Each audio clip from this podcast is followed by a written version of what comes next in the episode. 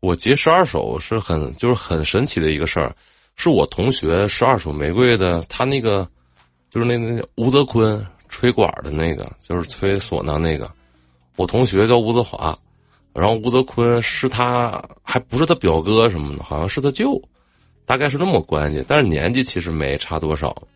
那个时候最早二手玫瑰，然后他们他们属于是也是刚到北京嘛，就一帮东北的。然后后来他们鼓手离开之后，换了那个李全了还是张全然后就他们又组建了一个。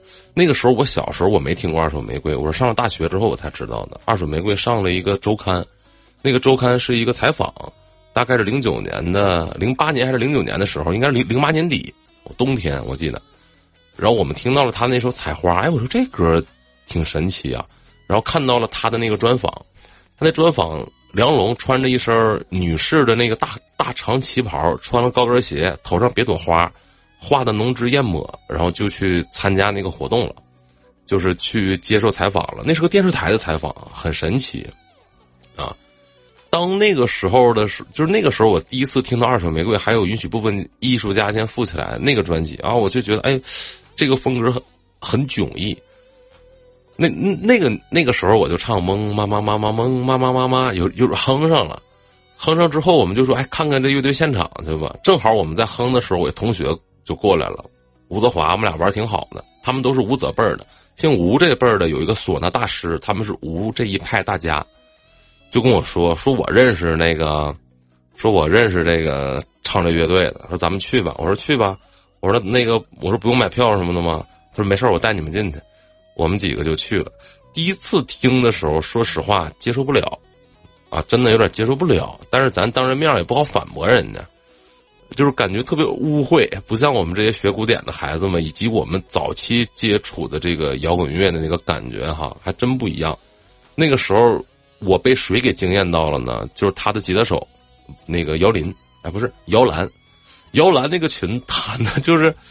他结合了一部分自己的理解和乡村音乐，就是别的不说，就中国弹乡村弹的最好的，我觉得就是姚兰了。他你别看他是瘦么溜的哈，他一直这么多年一直没换过。但当时的贝斯手不是那个胖子，我不知道他他叫什么名字。当时的贝斯手是另外的一个人。大概这样就算是第一次接触到了。当时也当时是在。在哪儿？好像也是五道口。五道口什么酒吧？我想不起来了。嗯，就他那一条街酒吧太多了，啊。然后我们就在那里面玩因为小的时候其实也不是太熟悉往那边跑，因为那离我们那还有点远。最后一次就是后来是怎么认识呢？我当时跟爱交会议室那波，因为我哥哥同学是乔山，我表哥的同学，他跟那个乔山他们俩是就是在一个班级在哈尔滨，然后乔山他们这波到了北京之后呢。我们就认识了，我们当时总在总在通州那个地方，我们在一起吃饭。但是我是通过乔山认识修睿他们，当时他们做爱交会议室，那个时候他们都特别穷，大家也没什么钱。我那时候总跑到那边去找我们乐队孙鹏，我们俩总总在那边玩，经常有时候住在他们家，大家就在一起吃饭，这么认识的。认识到后来就是一几年，一四还是一五年的时候，我又签了公司。当时这个爱教会议室里面，我我不能说是谁啊。他当时问我，哎，说你参就是来来不来看个演唱会这种？我说谁？他说二手的。我说我特别喜欢他们乐队。他说我给你两张票，那个二幺四情人节北展。我说走吧，我就去了。那一次演唱会把我震惊到了。我觉得二手那那一届就是能在中国能站得上就是最顶尖的一个音乐舞台了吧？当时崔健是这么说的：说二手玫瑰他的意识是非常好的，但是他的编曲很差啊。然后呢，说这个子曰秋野乐队，但是子曰跟二手他们俩是一直是相爱相杀。这个音乐节的现场，如果有二手就没有子曰，如果有子曰就绝对没有二手，因为他们俩风格相似差不多。据梁荣这个人，我也接触过，一起吃过饭，但是我没有说什么太多的话。他挺逗的，整个一个饭局，他喝个二两酒，我跟你讲，就全是他的主场了，他就在那跟你逼逼小时候那些事儿。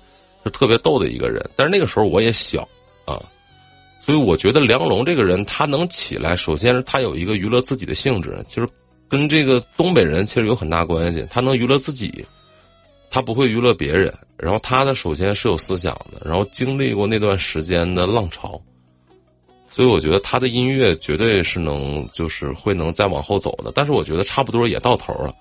他的第一本专辑，我觉得依然到现在还是没有办法超越的。但是他的整体的一个音乐的形式以及走线性，呃，在中国二人转专辑这个二人转摇滚这一块肯定是没有谁了，可以算作是东北的杰出乐队。